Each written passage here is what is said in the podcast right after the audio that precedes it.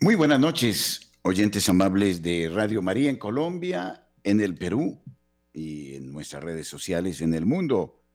Qué gusto estar con ustedes como lo hacemos todos los martes, suscitando elementos de pensamiento, de reflexión, descubriendo experiencias extraordinarias que expresan la realidad de Dios en nuestras vidas. Extendemos nuestro saludo a quienes nos siguen a través de la aplicación de Radio María Play en cualquier lugar del orbe. Y por supuesto, la señal de Radio María viaja y viaja por todos los puntos y rincones de la geografía del Perú y de Colombia. Nuestro saludo a William Becerra en la parte técnica en Bogotá y al control maestro en la ciudad de Lima, nuestro recuerdo afectuoso. Muchas gracias. En esta noche nos acompaña Lisette Lorena Mora Mora, una simpática señora de 34 años de edad, es de origen norte santanderiano, de norte de Santander en Colombia, eh, de una población que es emblemática de ese departamento, eh, la población de Ocaña, cabeza también de diócesis y mm, punto eh, de actividad en este eh, lugar de Colombia, ahí cerca del Magdalena Medio y ya apuntando hacia la ciudad de Cúcuta. Bueno, Lisette Lorena tiene dos hijos, Samuel y Jerónimo. Su esposo es un militar, un sargento, el sargento Fabián López. ¿Y por qué he querido invitarla? Ella está en la ciudad de Medellín. Hoy originamos este espacio desde Medellín, muy cerca de eh, la cuarta brigada eh, militar, muy cerca eh, de mm, el punto donde se halla la sede de Radio María en el barrio Los Colores, en la ciudad de la eterna primavera en Medellín. Y quiero rendir homenaje hoy a todas las madres, a las madres jóvenes, a las madres mayores, que deben superar cantidad de obstáculos, pero que con la gracia de Dios también los logran superar y lo logran mm, finiquitar positivamente. Lisette Lorena, muy buenas noches. Es un gusto que nos acompañes en los estudios de Radio María en Medellín. Gracias, Padre. Gracias por esa invitación. Eh, no, mm, eh, para nosotros es todo un gusto. Bueno, cuéntanos algo de su vida, Lisette Lorena, cómo fue, fue su infancia, cómo se conoció con el sargento y todo lo que eh, le fue marcando eh, el Señor en las distintas etapas que le ha tocado vivir. Bueno, eh, mi infancia la viví en, en, Ocaña, norte de Santander. Es un municipio mm, cercano a, a Cúcuta y limitamos con el Cesar. Em, una infancia muy bonita, tranquila, eh, hija de madre soltera, entregada. Eh, gracias a ella, pues soy la mujer que soy con mis principios y mis valores. Mi mamá, eh, Cruz María, que ella aún vive pues, en Ocaña. Ella sí no se va de Ocaña, sí. amañada en Ocaña. Y una infancia muy bonita, de familia muy noble también y familia extraordinaria lo supe entender ahorita con el proceso de la enfermedad, me di cuenta. Ciertamente. ¿Y hasta qué años eh, vivió en Ocaña? Yo viví en Ocaña hasta el 2010. En el 2010 ya eh, terminé, yo me gradué de auxiliar de enfermería en Aguachica y eh, decidí irme pues desde Ocaña a probar pues otras oportunidades y me fui a vivir a Bogotá. En Bogotá viví gran partecita allá eh, con una amiga. Eh, me extendió la mano. Pues inicialmente llegué pues solita, pero después eh, una amiga del colegio, que nos habíamos grabado juntas del colegio, me extendió la mano, ella y sus hermanas, que es Vadillo, mi amiguita Lizeth Vadillo, y, y empecé mi, mi, parte pues laboral, mi responsabilidad pues ya como con, con, mi, con mi empleo y mis cosas. Allá pues conocí a, mi esposa eh, y se dieron las cosas y salieron, salió un bonito hogar de dos niños y él es antioqueño, entonces como buen antioqueño para su tierra. Yo le insistí mucho que para Santander, pero él decía que no, no, no, que Antioquia, que Antioquia y terminamos eh, viviendo acá en Antioquia. Desde entonces estoy viviendo aquí en Antioquia y eh, ahorita el 3 de junio cumplí 10 años de estar aquí en Antioquia. En el departamento de Antioquia. para los peruanos, Antioquia es un departamento eh, muy emprendedor, eh, una expresión de lo mejor de Colombia en este sentido. Bueno, ¿y su esposo a qué se dedica en el ejército? Mi esposo está en la séptima división, él está en la parte de oficina.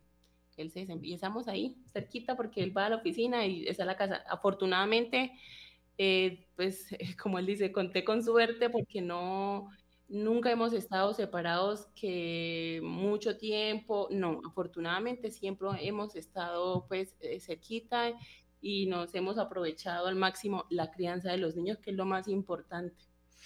Bueno, me decía que se dedica él ante a, acudir al problema de las minas antipersonales. es un trabajo muy delicado. Estuvo un gran parte, eh, inclusive pues cuando lo conocí ya pertenecía al desminado humanitario un batallón eh, muy bonito. También eh, con ese proceso también nos colaboraron muchísimo y, y también muy agradecidos con el desminado humanitario. Un batallón muy, muy bonito. Ciertamente. Bueno, la esposa de un militar tiene que estar dispuesta a caminar por donde manden al militar en el país. Bueno, en esta trayectoria le ha tocado recorrer muchos lugares solo Antioquia. Más que todo Antioquia. Antioquia sí le he recorrido, el oriente, mucho sí, pero de salir fuera de Antioquia estuve en Granada Meta, que han sido pues las únicas, eh, los únicos lugares donde he estado. Eh, afortunadamente, como le decía, no, no me ha tocado correr tanto, pero sí trato de que donde esté él, pues estar la familia después de que se pueda, que eso es muy importante.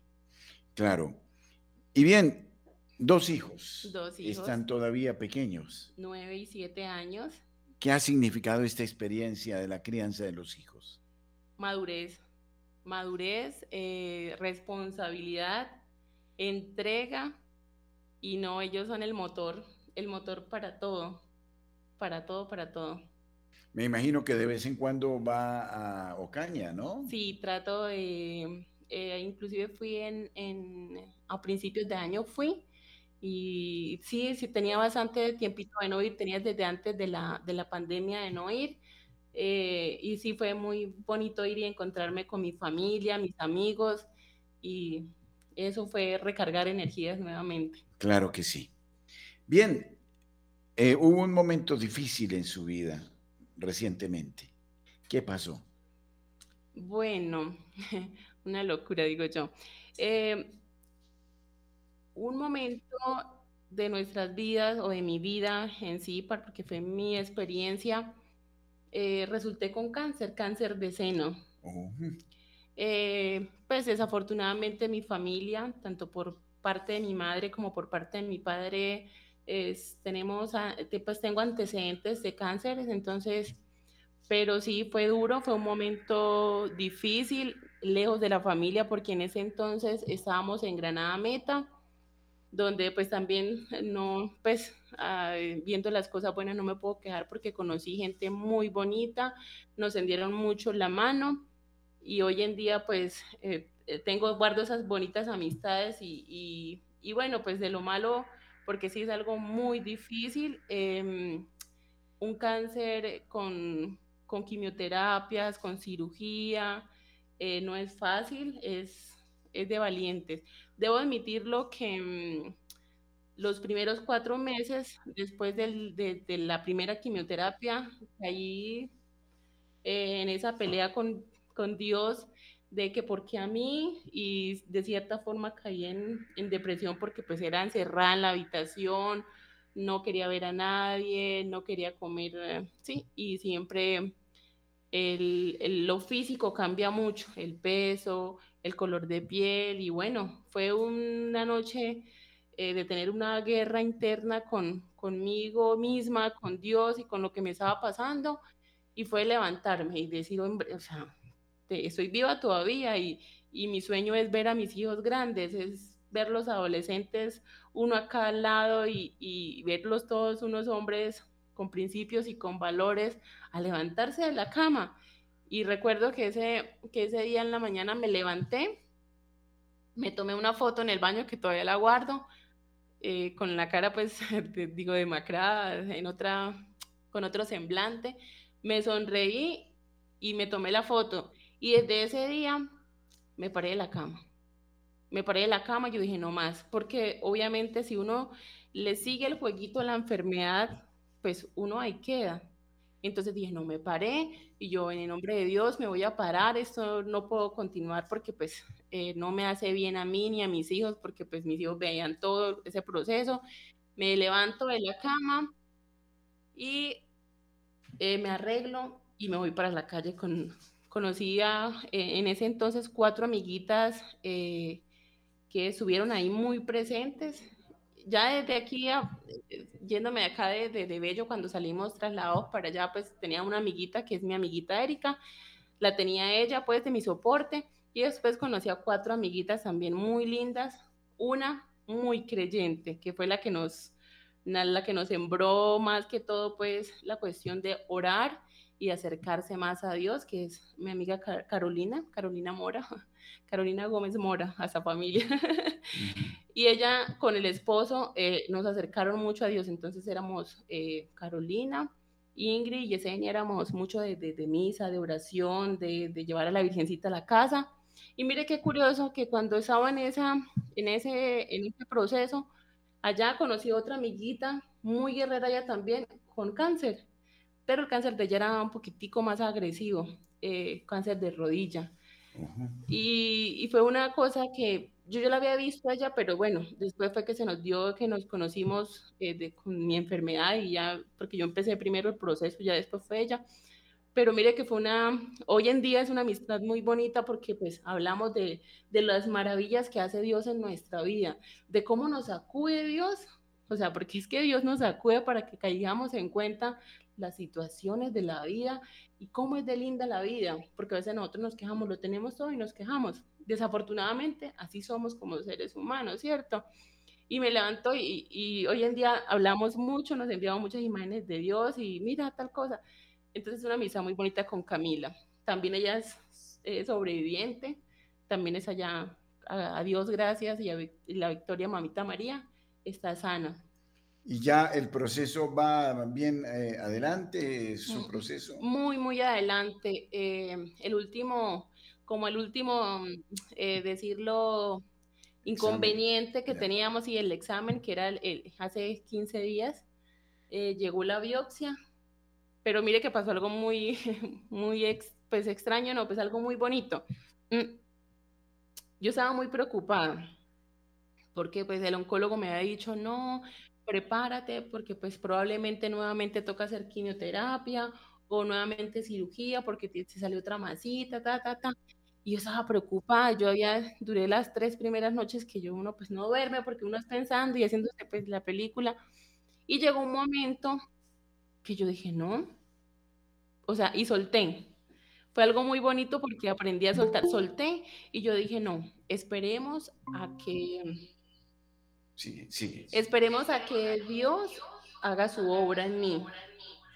Y a Mamita María porque siempre he estado eh, como, o sea, siempre en mí ha estado lo de la, lo católico, siempre, siempre, de alguna u otra forma, siempre me he estado con la católica, inicialmente con mi mamá, porque mi mamá nunca me faltó de los, de los sacramentos, bautizo, primera comunión, confirmación, bueno, entonces yo me relajé y yo dije, no, Señor, haz su voluntad y en ti voy a confiar y que tenga lo que tenga que pasar.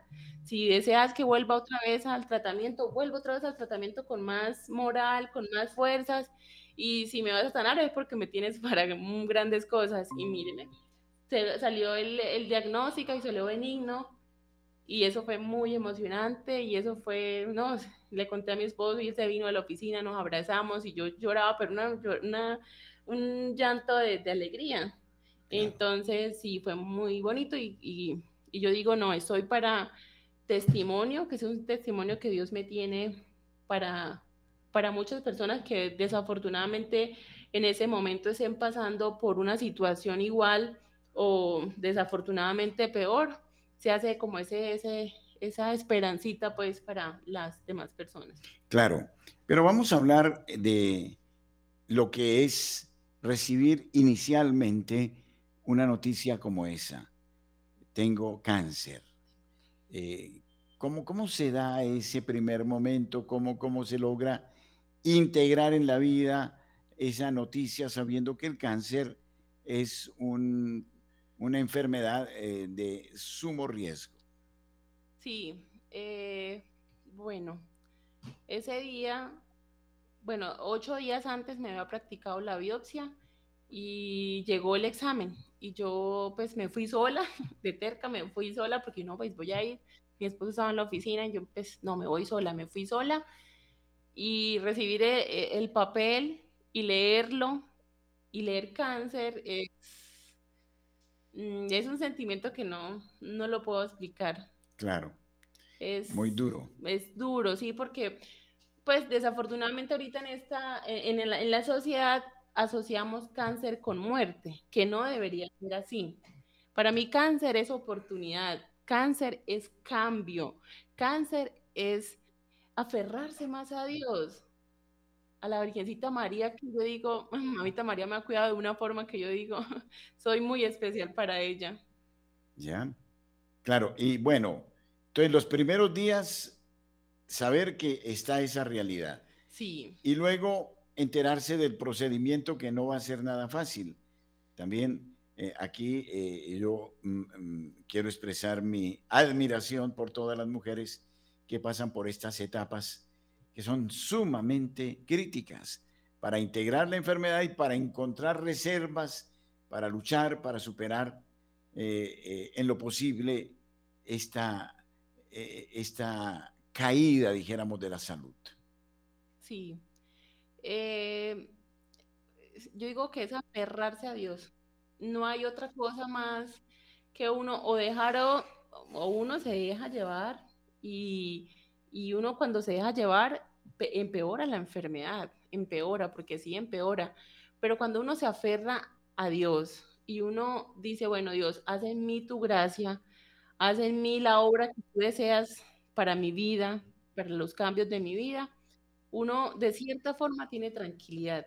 Y otra cosa muy importante también es la actitud con que tome las cosas. Eso me ayudó muchísimo a mí, fue la actitud. Yo tenía noches que pasaba con insomnio, que no podía dormir ni 15 minutos, ni media hora, pero al otro día me levantaba y era con mi sonrisa, feliz. Y si me encontraba o me llamaba alguien, eh, siempre le hablaba en positivo, siempre, no, estoy bien, Inclusive puedo decirlo que hoy en día yo nunca me sentí enferma. ¿Por qué? Porque pues hacía que como que no, eso no existía, como que, y trataba tampoco de hablar de la enfermedad, la trataba así como aquella cosita, o que así no le va tanta importancia, porque en realidad es eso, no darle importancia a eso que, que es un momento pues negativo en la vida. Claro, en el cáncer también se ha avanzado mucho, aunque no se ha logrado vencer del todo esta enfermedad, eh, los progresos desde el punto de vista científico son notables. Mm, bueno, se piensa que en un futuro no muy remoto eh, se pueda evitar hasta las quimioterapias. Hablemos de las quimioterapias porque creo que es pasar por una prueba de purgatorio bastante dura. ¿Por qué es tan dura una quimioterapia? Uf, es un procedimiento duro porque es mm, de cierta forma un veneno, digámoslo así. El medicamento es un veneno que como ataca las células buenas, también ataca las, o sea, como ataca las malas, también ataca las células buenas.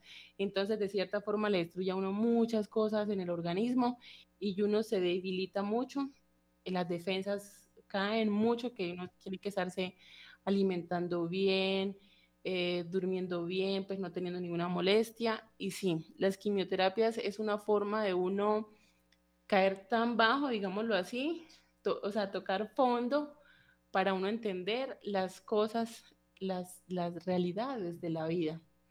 Claro. ¿Y mm, las quimioterapias las vivió con mareos, con demasiado malestar? ¿Cómo, cómo superaba estas horas de crisis iniciales?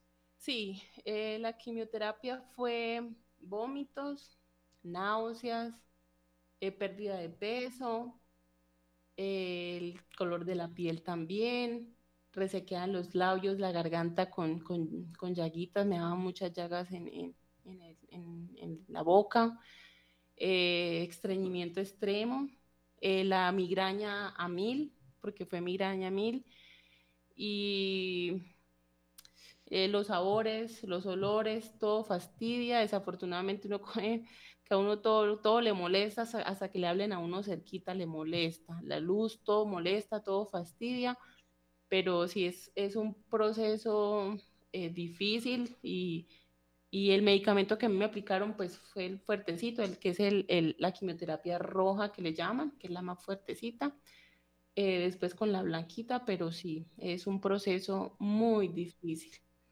Claro.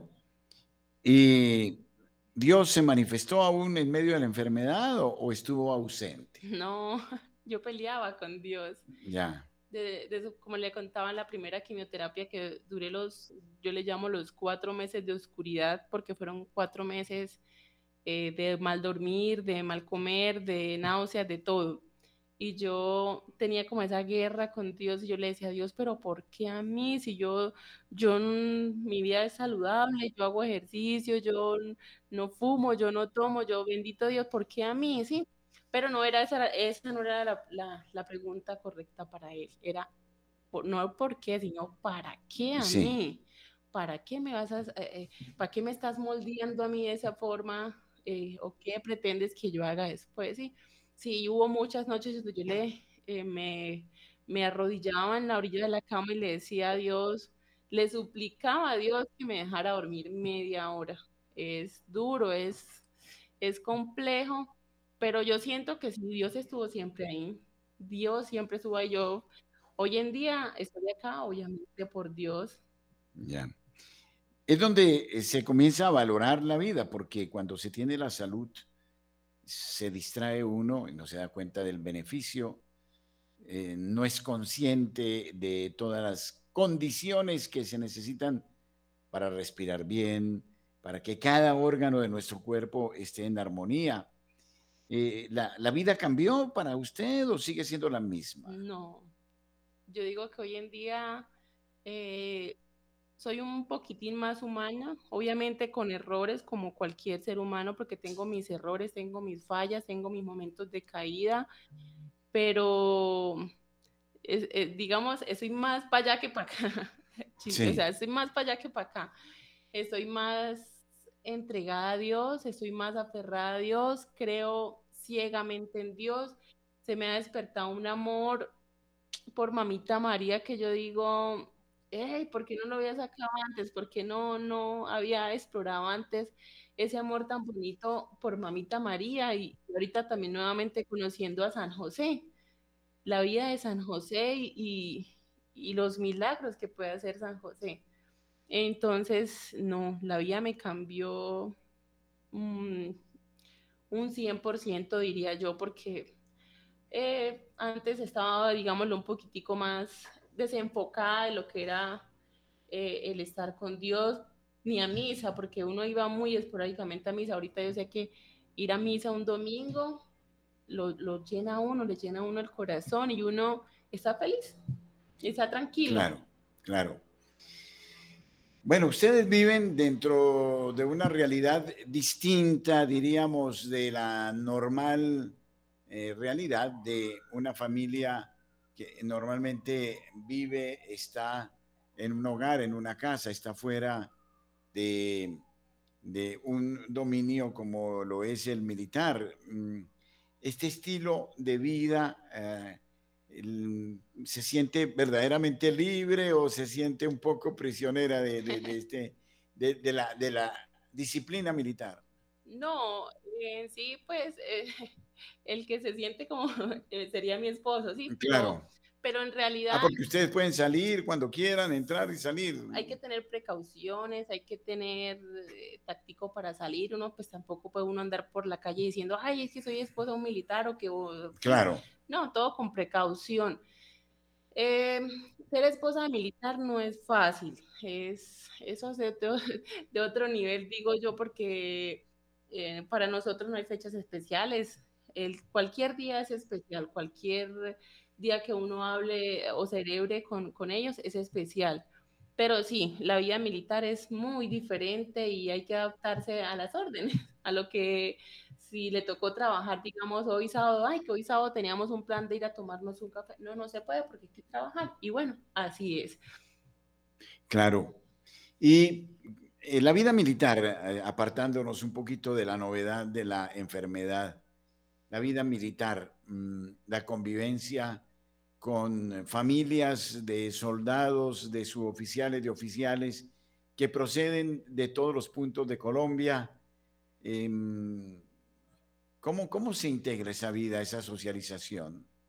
Pues en realidad es como una familia, diría yo. Todo es como una familia porque, digamos, eh, uno llega el día de mañana a una parte donde hay puros militares y, todos estamos lejos de la familia, todos estamos eh, con necesidades porque a veces se nos enferma algún niño, entonces toca salir o que, sí, cualquier alguna necesidad, pues yo digo que somos una familia donde nos colaboramos, donde si tenemos algún inconveniente, oiga, tocar la puerta de la vecina y tengo ese inconveniente, me colabora, me ayuda. Entonces, es una familia, eh, no es sangre ni, no, pero es una familia. El ejército en sí es una familia y el convivir con, con esposas o con familias de otros militares es, es formar una familia de cierta forma eh, para ayudarnos o para socializar cualquier eh, ocasión, es más que eso.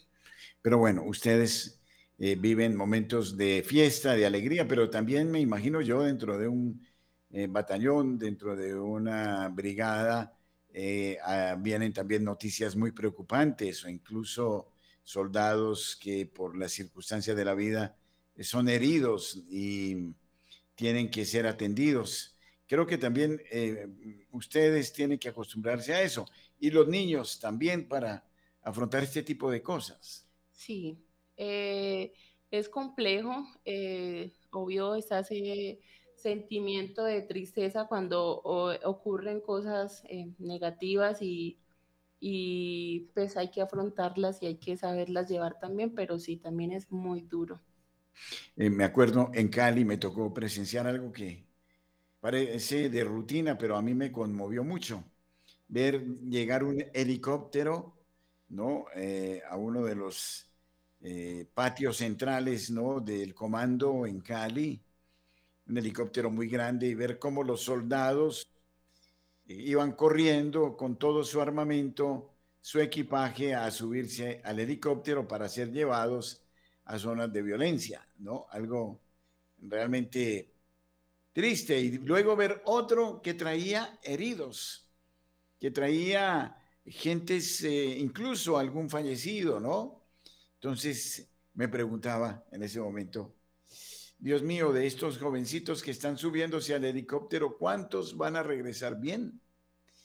Es un riesgo permanente. Ustedes tienen que habituarse a vivir con el riesgo. Además, bueno, no quiero hablar de otras cosas, pero, pero es así. Entonces, eh, en ese sentido, Dios es importante en ese momento para afrontar esta, esta, este estilo de vida. Ustedes terminan acostumbrándose. Siempre, siempre. Eh, uno siempre busca eh, la manera de aferrarse a Dios, ya sea por una enfermedad o ya sea por eh, problemas en la familia o ya sea por problemas ajenos a otras familias pero sí, el aferrarse a Dios y, el creer en Dios, porque esa es la parte, la parte compleja, ¿cierto? El que no creamos, el, el que somos de corazón más bien como que, ay, no, es que no, no, no, no, la fe, la fe y el creer que sí y el tener paciencia. Claro. Bueno, volvamos un poquito a la enfermedad. Yo recuerdo un corredor de ciclismo Neil Armstrong, muy famoso, quien eh, padeció un cáncer y un cáncer que era difícil para un ciclista, pues que era en la parte inguinal. Y no obstante, este hombre con el deporte y con optimismo logró vencer ese cáncer. La pregunta es esta, y ya en algún modo eh, eh Lorena lo dijo, es el estado de ánimo, es como una lucha de la psicología, de la psique contra la enfermedad, amén de todos los otros tratamientos también. Ahí, ¿cómo, se lucharía? ¿Qué consejo dar a, tantas mujeres eh, para que en estos casos sepan enfrentar la enfermedad? Es eso, el estado de ánimo, como lo decía, eso es primordial, no dejarse caer. Un consejo que yo diría es mm, no pensar y centrarse pues en la enfermedad. Sí, hay que ser conscientes, estoy enfermo, debo cuidarme, debo tomar este tratamiento, debo tomar este medicamento, eh, eh, pensar en lo que puede pasar, sí, bueno, sí, pero más que todo es no pensar en eso, porque uno, por ejemplo, yo le diría hoy a, a otra mujer que tenga cáncer, ay, no, es que el cáncer es así, no, todos vivimos el cáncer de una manera diferente podemos tener el mismo cáncer, pero las, eh, los síntomas pueden ser diferentes para la otra persona. Su cuerpo puede reaccionar diferente a como reaccionó el mío, pero la actitud es, es, va a ser la misma, o sea, de felicidad, de tranquilidad, de uno estar eh, con la sonrisa, así sea a veces difícil, porque a veces es difícil, pero uno estar con la sonrisa. Distraerse, salir al campo, pasear, pasear es importante, me imagino. Alimentarse bien, hablar con gente que te motive, porque también uno da con gente que, ay, tiene cáncer, ay, está enferma, ay, esto es, entonces no, eso tampoco ayuda, entonces motivarse con gente que lo, que lo anime a uno, que, que comparta con uno el tiempo de calidad y que lo motive a uno a salir adelante y no a estancarse pues ahí en la enfermedad. Sí, esta es la, la situación. Y, y también como ponerse en las manos de Dios, porque a veces las personas se vuelven ansiosas en buscar otras terapias alternativas, otras cosas, y lo que, lo que hacen es acentuar el problema, ¿o no? Sí, aunque yo soy, soy también em, de, las, de, las, de la naturaleza. La naturaleza nos da todo también para que, para que nos aliviemos, para que nos, eh, nos curemos también, porque en la naturaleza está todo. Dios nos dio la naturaleza para que de cierta forma la utilicemos, ¿cierto? Eh, pero es eso, es no dejarse, digamos, de, llenar la cabecita de cucarachas y de pensar una cosa, es que me voy a morir, ahí es que me voy a hacer esto. No, hay que dejar que el proceso suceda en nuestro cuerpo y que tomemos las cosas de la mejor manera, de la mejor manera siempre. Cuando uno piensa positivamente, todo se va dando, poquito a poco se va dando. No es fácil, lo digo, porque pues a veces a mí también se me hace difícil pensar, porque a mí también se me llena a veces la cabeza, y me enreda la cabeza, pero es dejarse llevar. Mire que yo recuerdo que cuando empecé la primera cita después de saber pues del cáncer, yo era eh, estábamos preocupados y, en una ocasión yo le dije a, mi esposo, tranquila, esperemos, algo pasará. Y ese mismo día conocimos a una personita que es un angelito también para mí, que era el subdirector de la, del dispensario de, de Villavicencio, eh, que es el, el, el, mayor Padilla, que fue un angelito que me abrió también muchas puertas porque pues él tenía de amigo al oncólogo, al mastólogo, sí, de, de, Villavicencio y con él inicié pues el tratamiento y él me, me colaboró mucho tanto eh, psicológicamente como en, en, cuestiones de citas y eso. Y hay una experiencia muy bonita con él. Mire que él es cirujano, ¿sí? Él es cirujano del, del, dispensario. Y, y, gracias a, pues, sí, digámoslo así, gracias a, al procedimiento que él vivió conmigo y de otras mujeres que él también conoció así enfermas de cáncer. Él hoy en día está estudiando mastología. Increíble. Increíble. Sí, es una, una cosa, me, cualquier día me llamó y me dijo, oye, Lice, este, te quiero contar algo. Eh, fuiste un motivo para yo estudiar este, mastología. Yo era feliz, yo, bueno, qué rico que saquemos las cosas buenas de un momento que pues, fue difícil, pero le estamos sacando provecho a eso. Las cosas buenas están saliendo. Sí, no hay mal que, o no hay, sí, que por bien no que venga. por bien no venga, sí. Sí, exacto. Así es. Yo creo que en eso es importante eh, educarnos en la confianza de nuestro Señor, ¿no? Siempre confiando.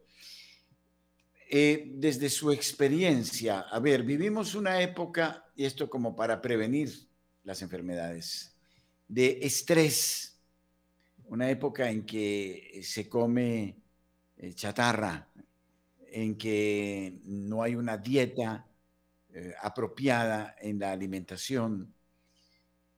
¿No piensa que de repente se ha intensificado el cáncer ahora con todo este consumo de una serie de alimentos como los transgénicos y por el alterarse mismo del ambiente y de la naturaleza? Sí, padre, sí. Eso influye bastante. La, la, indebida alimentación, el consumo de, alcohol, de cigarrillos, sí, eso, y el dulce también, eh, eso incrementa, pues no digamos que es la causa principal, no, pero sí incrementa y, modifica un poquitico ese sentido. Entonces sí es, es como hora eh, de tomar conciencia de que, bueno, si yo me tomo ese vaso de gaseosa me va a hacer daño, mejor me tomo uno de agua es de tomar conciencia, de saber que eso me hace daño y si yo tomo eso, pues me va a hacer daño. Es de eso. Claro, que tu comida sea tu medicina, que tu medicina sea tu comida. Ahora me imagino que eh, Lisette, eh, Lorena lleva una dieta distinta, más rigurosa. Más rigurosa, sí, ya. Eh, yo era muy amante al dulce, a mí me encantaba el dulce, ya hoy en día pues no me gusta tanto, me, antes me... ¿Las galguerías eran la debilidad? Eh, galguerías no mucho, pero sí me gustaban, entonces sí fue algo de, de, ir controlando. Sí, y entonces ahora eh, una dieta un poco más exigente. Más exigente, eh, sí, no voy a decir que, ay, no, es que me quite, no, de vez en cuando sí el antojito, porque es el antojito, que la pixita, que un perrito, bueno, está bien, de vez en cuando, pero ya más moderado. Sí, no de manera compulsiva, porque, eh, por ejemplo, hay gentes que consumen gaseosas de una manera eh, adictiva, ¿no? Y entonces, pues, eso inevitablemente hace daño, como el cigarrillo. El cigarrillo podrá ser aceptado socialmente y hasta parecerá muy elegante fumar, pero cada cigarrillo está también pasando una factura de cobro, ¿no? Y de eso nos tenemos que convencer. Eh, también la vida ordenada, me imagino yo, ¿no? Los horarios de sueño, los horarios de trabajo, que eh, en eso solemos ser muy desordenados porque la sociedad de consumo nos lleva a, a esa situación. Bueno, yo creo que dentro de la vida militar, la disciplina en algún modo también, eh, Lorena, está ayudando eh, a prevenir muchas cosas, ¿no? Sí, eh, en, cuestiones de, alimentaciones y otra cosa era que yo era muy activa. Yo me, me movía de un lado para otro y tenía que estar todo limpio y tenía que estar. Entonces, yo creo que eso también fue una forma de la enfermedad de decirme, oiga, no, quédese quieta, necesita descanso, el cuerpo necesita descanso está bien, no se quiere ver todo ordenado, todo organizado, porque pues uno con dos hijos y el desorden, que el juguete, que la casa, que la... Bueno, todo eso. Pero también la enfermedad como que, bueno, se va a calmar un ratico, va a descansar y obligatoriamente me tocó descansar porque pues eh, el, el, medicamento es tan agresivo que le da, uno ya no tiene la misma fuerza de antes, uno ya no tiene la misma como energía de antes, entonces sí, o se descansa, toma su tiempo y todo lo hace con calmita, o bueno, vuelvo y le siento, algo así. Claro. Bueno, y desde el punto de vista de la fe eh, en Dios, de la vida espiritual, ¿qué, ¿qué, reflexión después de haber pasado por este trance le queda de la vida y de la muerte? ¿Por qué la gente vive como si no fuera a morir nunca? O en la ambición, en la, todo eso. ¿No cree que los estados de ánimo por ejemplo, los rencores, las rabias, las envidias, en algún modo también puedan eh, ser un detonante de una enfermedad como el cáncer? Sí, totalmente, sí. Eh, el llenar el corazón de, esas cosas negativas nos enferman. Ah, no puede ser cáncer, pero sí pueden ser migrañas, sí pueden ser insomnios, sí pueden ser otras enfermedades, gastritis también. Y y hoy en día uno, pues no vale la pena uno amargarse, eh, amargarse por tanto. El, aprender a perdonar eh, de un día para otro. ¿Qué necesidad hay de odiar a esa persona? ¿Qué necesidad hay de vengarse de esa persona? No, no hay ninguna necesidad. Se hace uno daño y se, y se, y se enferma uno pensando en, en hacer como que el daño, ay, no, es que me hizo, me una piedra, le voy a tirar dos, ¿cierto? Entonces, no, como que no, no veo eh, hoy en día la necesidad de eso. Dice Lorena no fue rencorosa.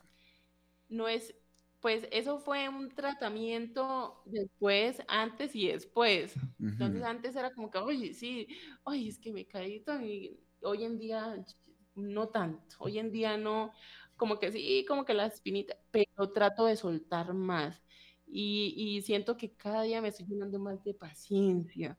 Y eso es muy importante porque estoy aprendiendo a esperar, a esperar y a, y a confiar. Entonces, hoy en día de rencores, no, no. Eh, yo digo que la gente que hoy, que en un pasado me hizo alguna cosa o, o que yo le hice, pues yo sinceramente y con mi corazón en la mano, mil disculpas y si esa persona me hizo algo a mí también, como que no, o sea, como que quiero estar en paz, en paz con, con, cada persona y con cada situación que me haya pasado así negativo, como que no, ya no le veo sentido a eso. Magnífico. Alguien decía, decía Djokovic, un gran campeón de tenis, que el secreto de la felicidad para él era vivir el momento presente. A veces estamos siempre recordando el pasado, o, diciendo todo pasado fue mejor, o diciendo o recordando personas, hechos, acontecimientos que afectaron nuestra vida en el pasado, pero que ya se fueron y que no hay nada que podamos hacer para ir a solucionarlos. Sin embargo, nuestra mente está allá. O de repente estamos siempre proyectando nuestra vida de cara al futuro, ¿no? Y nos angustia el futuro y se nos dicen tantas cosas que vivimos en el terror. Y lo único que nos pertenece es este momento, ¿no? Aquí, en este momento tan agradable con dice Lorena dialogando. Eh, ¿No creen, dice Lorena, que deberíamos disfrutar más de la vida en el instante, en el día, en la jornada? Sí, claro, aunque somos tercos, somos desobedientes y somos difíciles, somos, eh, somos complicados. El ser humano es complejo y, a veces es desagradecido de cierta forma, pero sí, a mí a veces me cuesta. Yo no voy a decir, ay, no, es que para mí es súper fácil llevar la vida y mi vida es de color de rosa. No, a mí también a veces se me hace difícil, pero ¿qué he aprendido? He aprendido ver las cosas negativas del pasado estoy tratando de sacar lo mejor. No es fácil, no es fácil porque el corazón duele, eh, las heridas duelen, eh, personas que le hayan hecho alguna cosa a uno fuerte y eso duele, el corazón duele. Primero, de aprender a sanar, a sanar, a, a llevar la vida con más calmita. Y sí, es que, a ver, ya no podemos regresar atrás, no podemos regresar hace media hora, ya eso pasó. Entonces, qué bonito que ahorita, de, de ahorita en adelante, tratemos de hacer las cosas para bien, de no hacerle el mal al próximo. No hay necesidad, no hay necesidad. Le podemos ayudar, ayudemos, eh, nada cuesta en ayudar. Eh, eh, uno no sabe qué situación está pasando la otra persona y tener como esa empatía con la otra persona, de colaborarle, ya sea económicamente, ya sea con un favor, bueno, como sea, pero ayudar y tratar de sanar. Yo sé que no es fácil, yo pues a mí también a veces me hace complicado, pero sí, eh, eh, es de, de, trabajar en eso, en perdonar, en sanar, en seguir y en creer y en tener paciencia. Muy bien, el buen humor también es importante, ¿no? Reír. Sí. Eh, escuché a una señora que murió de cáncer, una frase que me dejó muy triste. Le decía a su marido, es que hemos reído tampoco en la vida. Nos hemos amargado demasiado y ya es tarde, ¿no? Eh, creo que la vida hay que tomarla con una cierta dosis o una muy buena dosis de optimismo, de serenidad, ¿no? El Señor nos ha dicho, no temáis, que yo estoy con vosotros.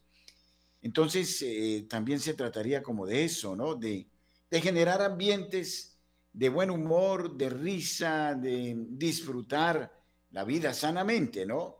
haciendo el bien, amando. Dentro del amor se encuentra también la salud. eh, es que creo que estas enfermedades también eh, se multiplican por efecto del desamor, de la falta de caricia, de, desde la infancia.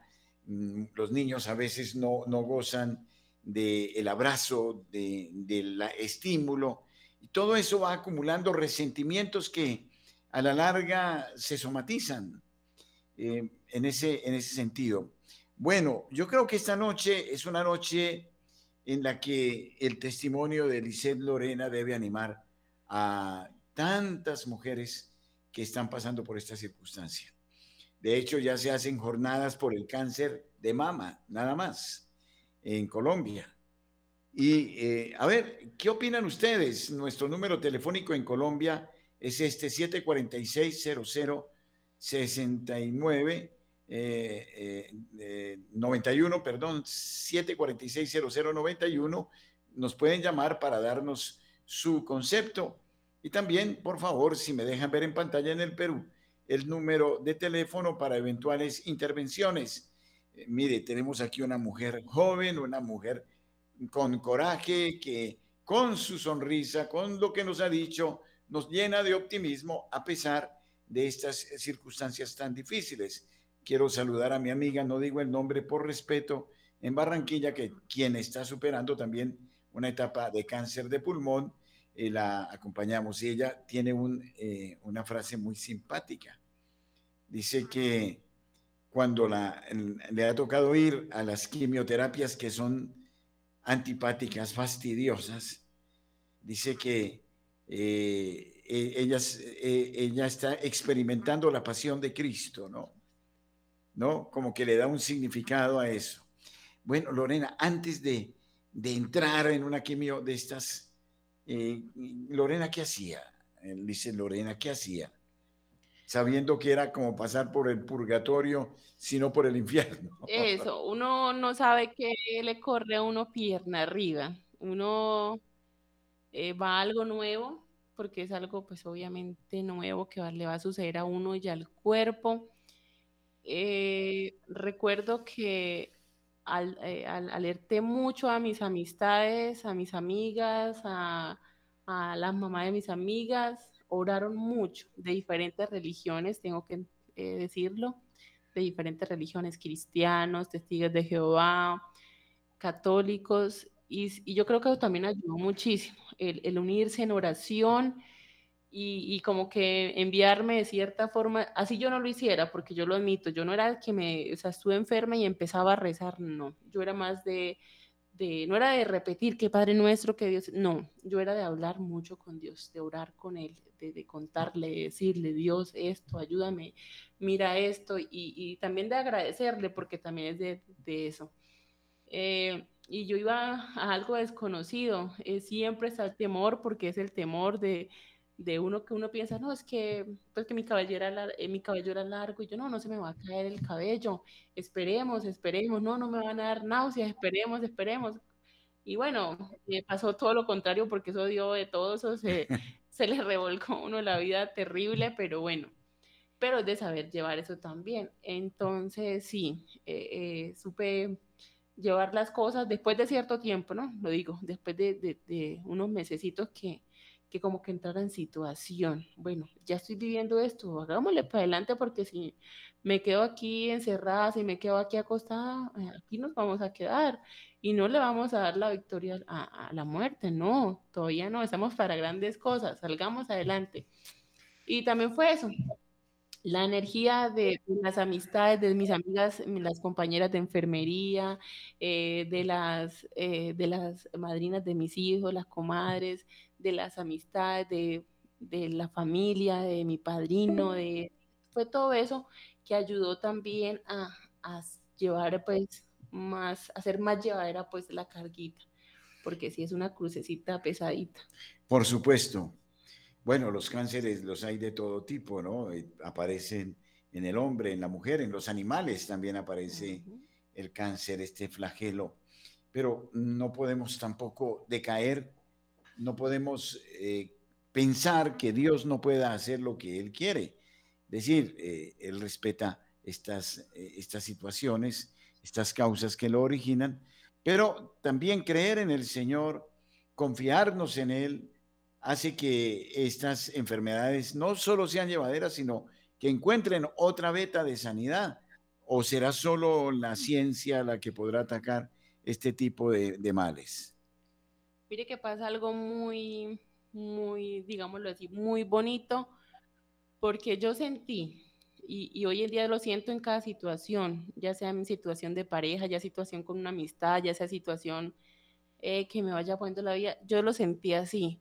Sentí, no sé si has escuchado la historia del, alfarero, del barro. Sí. Sentí que me desarmó completamente, me desarmó, me desarmó, me desmoldó, no, o sea, no fui yo, me, me convirtió en otra persona, pero siento que me convirtió en una persona más amorosa, más comprensiva, más em, de cierta forma honesta, porque hay más honestidad, hay más, hay más empatía con las demás personas.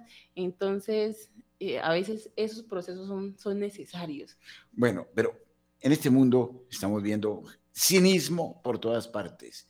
Gente que se burla de Dios, que blasfeman, gente que se cree dueña del mundo porque tiene millones de pesos o de dólares, gente que se creen el rey de Pepinito. Y a la hora de la verdad, me decía, lo decía aquí un capellán hace ocho días precisamente, cuando llega la, enfermedad, todos somos iguales, ¿no? En la vida somos como los pececitos en el acuario, ¿no? Ellos se mueven así como tratando de esquivarse unos a otros. Y si pudieran decirlo, uno diría, yo tengo aletas más bonitas, tengo una cola más esponjosa que tú. Eh. Pero a la hora en que se acaba el oxígeno, solo se ven las boquitas arriba, ¿no? No se ve nada de lo que hay ahí. ¿Qué palabra le dirían, diríamos, eh, Lorena, a tanta gente arrogante, que hay por el mundo, mentirosa, que vive engañando, que vive en todo este proceso del egoísmo que estamos viviendo después de haber pasado por este trance. Yo le, pues yo, yo hoy en día he tenido, pues yo no soy rica ni nada, tengo lo necesario, gracias a Dios, eh, mi comidita, tengo un esposo que trabaja para que en la casa no haga falta nada, en alimentos, en vestir, gracias a Dios. Pero sí, debo decir que es mejor tener amigos que tener dinero, porque la verdad, las amistades me han abierto más que tener yo, es que tengo aquí, digamos, 5 millones, ¿qué hago con 5 millones? Pero, ay, tengo una, tengo una amiga, ay, oye, te acompañó a tal cosa, oye, te llevo, entonces, o sea, no hay que enfocarse, porque al fin y al cabo todo es prestado nada, o sea, en ese mundo, nada es de nosotros, todo es prestado. Inclusive leía por ahí una frase que eh, lo leí hace unos días en, Facebook, decía, cuando nacemos, nacemos desnudos y cuando nos morimos, hasta la ropa que, que nos ponen es, ni la escogemos nosotros, o sea, nos morimos y nos escogen la ropa, o sea, no tiene usted ni derecho a escoger qué se va a llevar, no, hasta nos escogen la ropa, entonces, como ser desprendidos de eso, bueno, eh, sé que, eh, y casi que se nos va acabando el tiempo, pero es interesante esto, que Lizeth Lorena está haciendo un curso Compass, que es un curso mm, para mirar la economía de una manera distinta desde Dios, desde la economía que nos dicta la Sagrada Escritura. Y me parece que en algo eh, estaba influenciada al hablarme de este tema. Compass, sí. sí. sí. ¿Por qué este curso que están haciendo y, qué le ha dejado? Bueno, eh, ese curso es eh, gracias a una amiguita que es eh, la doctora Luisa, Luisa Espinosa, abogada. Ella de cierta forma me encaminó de una amistad que la conocí en un momento difícil, de una situación difícil en, complejito pues en mi vida y la conocí a ella, Dios me la envió así como un angelito también y, enseñarme a, gastar o a llevar cómo, cómo sobrellevar el dinero. Y eso es muy importante. Eh, pensamos que, que, todo siempre van a, digámoslo como dicen coloquialmente, siempre van a haber vacas gordas y no, en cualquier momento también llegan las vacas flacas y hay que saber sobrellevar eso. Y más uno que tiene familia, que tiene dos hijos que pues dependen inclusive pues nada más de uno. Entonces, esa, estamos eh, inicia, eh, esperando para iniciar eh, la nueva temporada con Compas.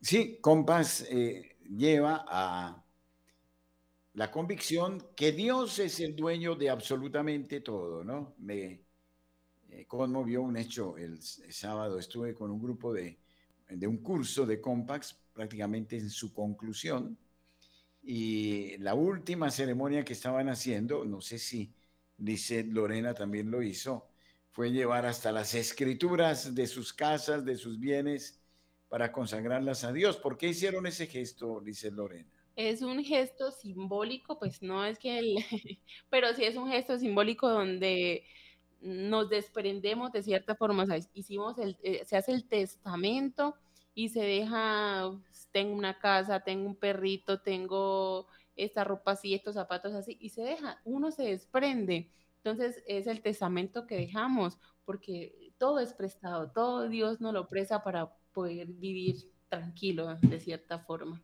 Claro, esta es la, realidad y eh, creo que por ahí también hay medicina, porque es descubrir que Dios no se deja vencer en generosidad. Cuando las personas son generosas, desprendidas, son buena gente, que no hacen distinciones, que se entregan de veras, pues son personas que también van a recibir de Dios mucho, muchas gracias, ¿no? Incluso hasta en lo material, en lo económico y, ¿por qué no?, también en la salud. Bueno, eh, le voy a hacer un pequeño regalo a eh, Lorena, y es este. Resulta que todos tenemos parientes en línea paterna o materna que se nos fueron y que no están precisamente en el cielo, están en el purgatorio. Si comenzamos a orar por ellos, suplicando al Señor los lleve al cielo y los libere de las ataduras de sus pecados, de la dureza de su corazón, de mm, el desorden que pudo haber en ellos en cualquier área de la vida y oramos intensamente, vamos a tener la alegría y sobre todo cuando perdonamos de ver cómo estos seres queridos se nos van para el cielo y consiguientemente porque ellos no quedan felices hasta no vernos felices, también alcanzan del Señor la misericordia de nuestra propia salud. Un secretico, se los dejo ahí, pongámoslo en práctica, nada nos cuesta y sí nos da profundas riquezas. Si lo hacemos, el Señor se glorifica mucho y nos da la salud que necesitamos. Dice Lorena, muchísimas gracias. ha sido un diálogo muy agradable. Gracias a los oyentes en Colombia, en Perú, que ojalá cuanto Lisset nos ha enseñado esta noche sea de gran provecho para todos nosotros. Yo estoy tomando mis propias lecciones, mis propios recaudos con lo que Lisset nos ha dicho. Nadie está exento de pasar por estas realidades y por eso lo mejor es prevenirlas con una vida espiritual sana en el Señor, como la que ahora lleva Lisset Lorena un saludo a su esposo, que seguramente nos debe estar oyendo, al eh, sargento Fabián López, y una felicitación también a él, a sus hijos, porque acompañaron a Lisel Lorena y creo que esta sí que es una parte importante en su proceso y hoy tiene la satisfacción de mm, ver cómo su esposa, su madre, está sana. A todos, grandes bendiciones. Gracias, Lisette. Será hasta otro momento. Gracias, Padre Germán. Gracias por la invitación. Un gran abrazo a todos ustedes. Será hasta